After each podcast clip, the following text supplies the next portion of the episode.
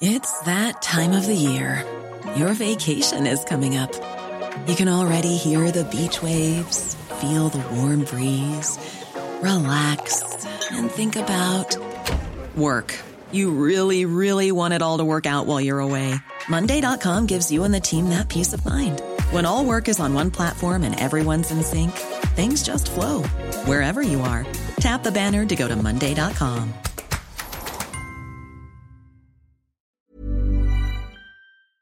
There's never been a better time to find out why BetMGM is the king of sportsbooks. Download the BetMGM app and place a $10 moneyline wager on any NBA playoff game. If either team hits a three pointer in the game, you'll win $200 in free bets. Just use code Champion200 when you make your first bet. Sign up now and discover BetMGM's daily promotions, boosted odds specials, and more. Download the app or go to BetMGM.com and use code Champion200 to win $200 in free bets if either team hits a three in any NBA playoff game. Visit BetMGM.com for terms and conditions. 21 years of age or older to wager. Virginia only. New customer offer. All promotions are subject to qualification and eligibility requirements. Rewards issued as non withdrawable free bets or site credit. Free bets expire seven days from issuance. Please gamble responsibly. Gambling problem? Call 1 888 532 3500.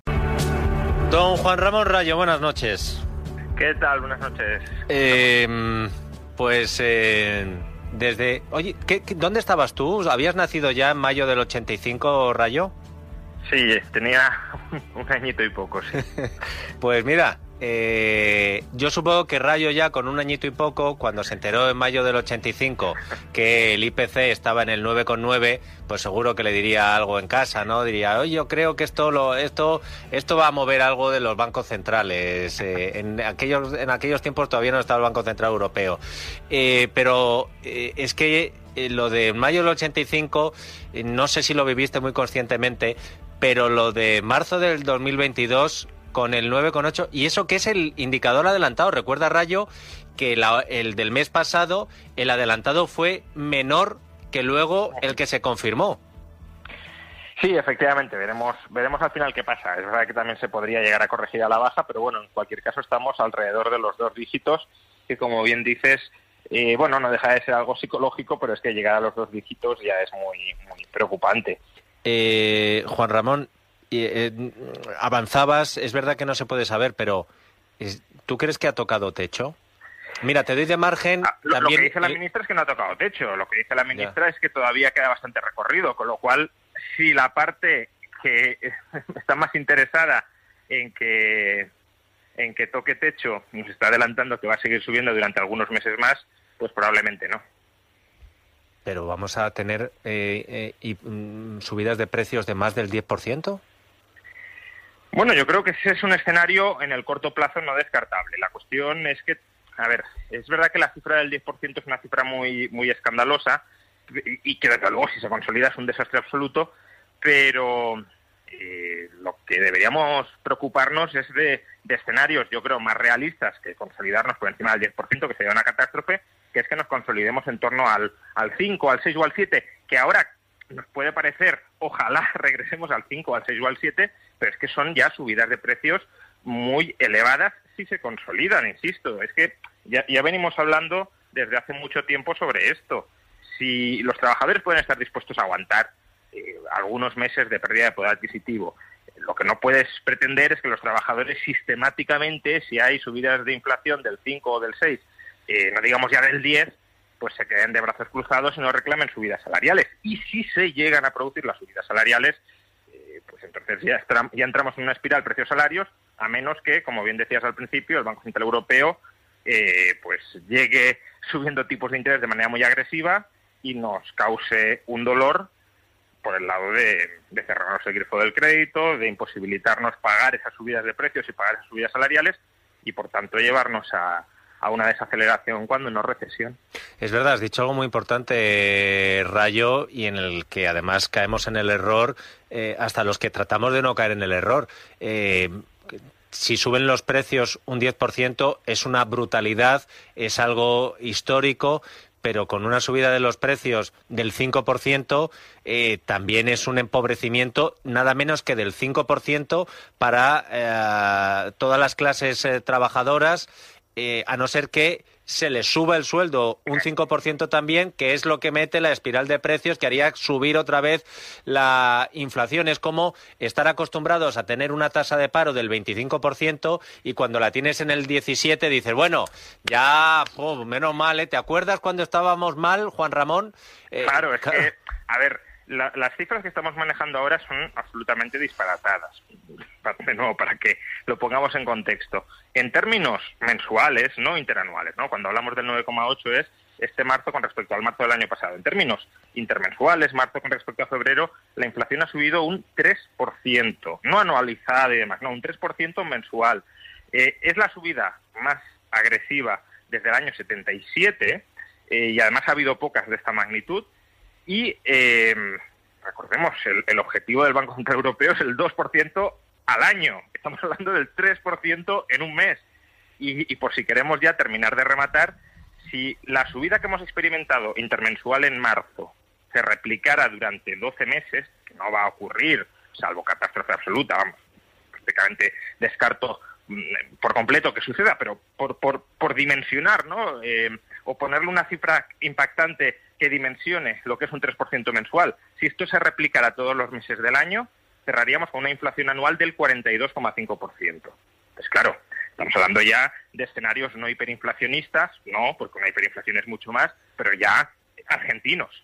Entonces, mm, yo creo que lo de marzo es muy impactante, es, muy nos deja en shock, como decías, pero no es ese el escenario en el que tenemos que plantearnos que se puede mover en el medio plazo la situación de precios en España. El escenario desde mi punto de vista es más bien. There's never been a better time to find out why BetMGM is the king of sportsbooks. Download the BetMGM app and place a $10 moneyline wager on any NBA playoff game. If either team hits a three-pointer in the game, you'll win $200 in free bets. Just use code Champion200 when you make your first bet. Sign up now and discover BetMGM's daily promotions, boosted odds specials, and more. Download the app or go to Bet BetMGM.com and use code Champion200 to win $200 in free bets if either team hits a three in any NBA playoff game. Visit BetMGM.com for terms and conditions. 21 years of age or older to wager. Virginia only. New customer offer. All promotions are subject to qualification and eligibility requirements. Rewards issued as non withdrawable free bets or site credit. Free bets expire seven days from issuance. Please gamble responsibly. Gambling problem? Call 1 888 532 3500. Una inflación entre el 5, 6 o 7%, y si eso sucede, es, igualmente un desastre que va a obligar al Banco Central Europeo a subir muy agresivamente tipos de interés. Te pido ahora que te pongas eh, el disfraz de analista político. Te tenemos siempre como analista económico, pero te apreciamos también como analista político. Una espiral de subida de precios como la que estamos viendo, unida a eh, subida también de las hipotecas según se está adelantando. ¿Esto se lleva por delante un gobierno, Rayo? A ver, la inflación, ya lo hemos dicho otras veces, mata, asesina gobiernos, eh, siempre. Eh, quiero decir, a, finales de los 70, principios de los 80, en Europa, que fue el, pico de la anterior deflación en Europa y en Estados Unidos, pues en Estados Unidos se llevó por delante a Jimmy Carter que intentó combatir la inflación. Jimmy Carter lo intentó, fracasó, pero intentó combatir la inflación. Nombró, de hecho, a Paul Volcker, que fue el que terminó acabando con ella, subiendo los tipos de interés por encima del 20%. Jimmy Carter también subió impuestos para luchar contra la inflación, nos podrá gustar más o menos, pero estaba preocupado por la inflación y, se lo llevó por delante. En, Reino Unido, pues eh, ganó Thatcher las, las elecciones también por la alta inflación que estaba atravesando el país y estuvo a punto de llevarse por delante a Thatcher. No olvidemos también, las primeras elecciones fueron muy complicadas para Thatcher, luego ya, no tanto. Eh, en España, pues eh, la inflación se largó todavía más que en Europa, se llevó por delante a la UCD, con muchísimas otras causas de por medio, eso es verdad. Y en Francia también encumbró a Mitterrand. Por tanto, la inflación mata a gobiernos porque si no haces nada, la gente, aparte de que la inflación se va complicando cada vez más, pero a la gente le molesta mucho comprensiblemente la inflación Y si haces algo, lo que hay que hacer es bastante impopular en general. Hay que subir tipos de interés, hay que recortar el gasto, hay que subir impuestos si no recortas el gasto, y eso a la gente también le molesta. Entonces, hagas lo que hagas, malo. Y por tanto, se te puede llevar a gobiernos por delante, ya digo, si la inflación no se, no se, no se calma. La inflación actual se va a, calmar, pues es de lo que venimos hablando desde hace meses. Si la tesis de que esto es un fenómeno eh, básicamente desde el lado de la oferta, de cuellos de botella, que es una tesis que creo que cada vez resulta más dudosa, eh, porque cuanto más dure en el tiempo, menos probable es que sea por cuellos de botella, pues, eh, bueno, pues si se solucionan los cuellos de botella, si se soluciona el cuello de botella energético, se solucionan los cuellos de botella de suministros chinos, pues se podría llegar a calmar. Pero si es una inflación, como creo que es, en gran medida desde el lado de la demanda por exceso de gasto, eso solo se calma cerrando el grifo del gasto y eso eh, genera, genera bastante pobreza. ¿Y por qué digo que, creo que es una inflación fundamentalmente del lado del gasto? Hoy, por ejemplo, Nacho Álvarez, el, secretario de Economía de, bueno, responsable de Economía de Podemos, eh, decía que no, que quienes dicen que esto es de demanda no tienen ni idea y que queda muy claro que es de oferta. Bueno, ha, colocado un gráfico del, del, IPC donde lo que más sube es el precio de la energía. Eso no demuestra nada en sí mismo. Eh, ¿Por qué creo que es de, de demanda o tiene un componente muy importante de demanda? Aparte de porque hay muchos mercados que están recalentados clarísimamente. En Estados Unidos el mercado laboral está recalentadísimo. Eh, hay, o sea, si si colocáramos a todos los parados de Estados Unidos a trabajar, habría 5,4 millones de empleos sin cubrir después de colocar a todos los parados, ¿no? Es máximo, máximo histórico. Eh, pero aparte de todo esto, es que la producción de casi todo, incluido de muchas de las cosas que llaman cuellos de botella, está ya por encima de los niveles prepandemia. Entonces, si no teníamos estas tensiones inflacionistas tan acusadas antes de la pandemia, al contrario, se hablaba de deflación y demás, ahora con niveles de producción más altos, estar con una tasa de inflación del 10% en, en España, pero Estados Unidos no estará muy lejos eh, cuando la conozcamos, pues eh, yo creo que, que, claramente hay un componente muy fuerte de demanda y eso, insisto, solo se calma subiendo tipos de interés, recortando el gasto, subiendo impuestos, alguna combinación de esas políticas. Eh, como decías tú el otro día, ¿cómo era eh, lo de duele eh, para...? Sí, que la inflación se cura con dolor. Exacto, sí, sí. sonaba un poquito a Miyagi Dojo de Karate Kid, pero es que no hay otra. Si te quieres curar de la inflación, duele. Y por eso los gobiernos tardan mucho en tomar las medidas adecuadas. Una cosa más, Juan Ramón, porque hoy hemos tenido una noticia y es que el Ministerio de Hacienda ha presentado los datos de ejecución presupuestaria del año pasado.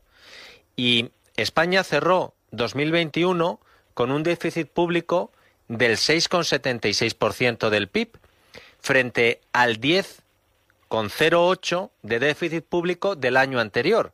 Sería una reducción de tres y pico puntos porcentuales, la mayor de la serie histórica. Y la ministra de Hacienda, María Jesús Montero, ha presumido de estos datos y además ha dicho que lo hemos hecho sin eh, recortar gasto, que lo hemos hecho con estímulos. Analízame esta noticia. Bueno, a ver, eh, la razón fundamental de esta reducción del déficit es un incremento muy fuerte de la recaudación. Mm, ¿Por qué ha aumentado la recaudación? Pues, a ver, por motivos obvios. En el año 2020 la economía eh, cayó a, tasas históricas y en el año 2021, eh, a pesar de todo, a pesar de ser la economía que no rebota de Europa y, a pesar de ser la única que no recupera los niveles de pandemia, la economía ha crecido un 5,1%. Es decir, un crecimiento del 5,1% eh, real, que ahora daré el otro motivo, pues claro, ya te impulsa un aumento de la recaudación pues ligeramente superior, ¿no? Porque por, por la progresividad de los tramos de la renta, si crece un 5, pues la recaudación tiende a crecer algo más. Eh, pero es que además, no olvidemos, el año pasado, sobre todo el segundo semestre, fue un año ya de muy intensa inflación. Cerramos el año en el, con el 6,5% de inflación. Y claro, la inflación aumenta los ingresos nominales del Estado si, aumenta, si suben los precios, pues por IVA recauda más. Si suben los salarios, aunque sea menos que la inflación, pero suben, eh, pues eh, por, por IRPF nominalmente también recauda más. Si suben los beneficios empresariales, aunque sea nominalmente, a lo mejor no en términos reales, pero suben nominalmente, pues por impuestos de sociedades recauda más, cotizaciones sociales, todo. Entonces, eh, está ese componente de, de aumento nominal de los, de los ingresos. Y luego, ya lo explicamos la semana pasada, la inflación también hace aumentar los ingresos reales, porque un trabajador al que le suban algo el salario, pues parte de su salario cotiza o tributa, mejor dicho, en un tramo superior y, por tanto el tipo efectivo le aumenta. Todo eso genera mucha potencia recaudatoria con respecto al año 2020, pero es que claro, creo que la comparación no es el año 2020. El año 2020 es un año donde se aumentó de manera extraordinaria el gasto público, donde cayó de manera eh, muy notable en términos absolutos la, recaudación y por tanto si se empieza a normalizar la economía como se ha empezado a normalizar en 2021 qué menos que esperar una reducción tan intensa del déficit público a lo mejor había otros que esperaban que no fuera tan intensa que en lugar del 6,8 fuera del 7,2 del 7,3 bueno vale sí eh, nos podemos mover unas décimas pero el grueso de esta reducción del déficit estaba perfectamente eh, anticipada Juan Ramón Rayo, profesor de la Universidad Francisco Marroquini, nuestro analista económico. Muchas gracias por tu ayuda, como siempre. Muchas gracias, un abrazo. Hey, it's Danny Pellegrino from Everything Iconic. ¿Ready to upgrade your style game without blowing your budget? Check out Quince. They've got all the good stuff shirts and polos, activewear, and fine leather goods, all at 50 to 80% less than other high end brands. And the best part? They're all about safe, ethical, and responsible manufacturing. Get that luxury vibe without the luxury price tag. Hit up quince.com slash upgrade for free shipping and 365 day returns on your next order. That's quince.com slash upgrade.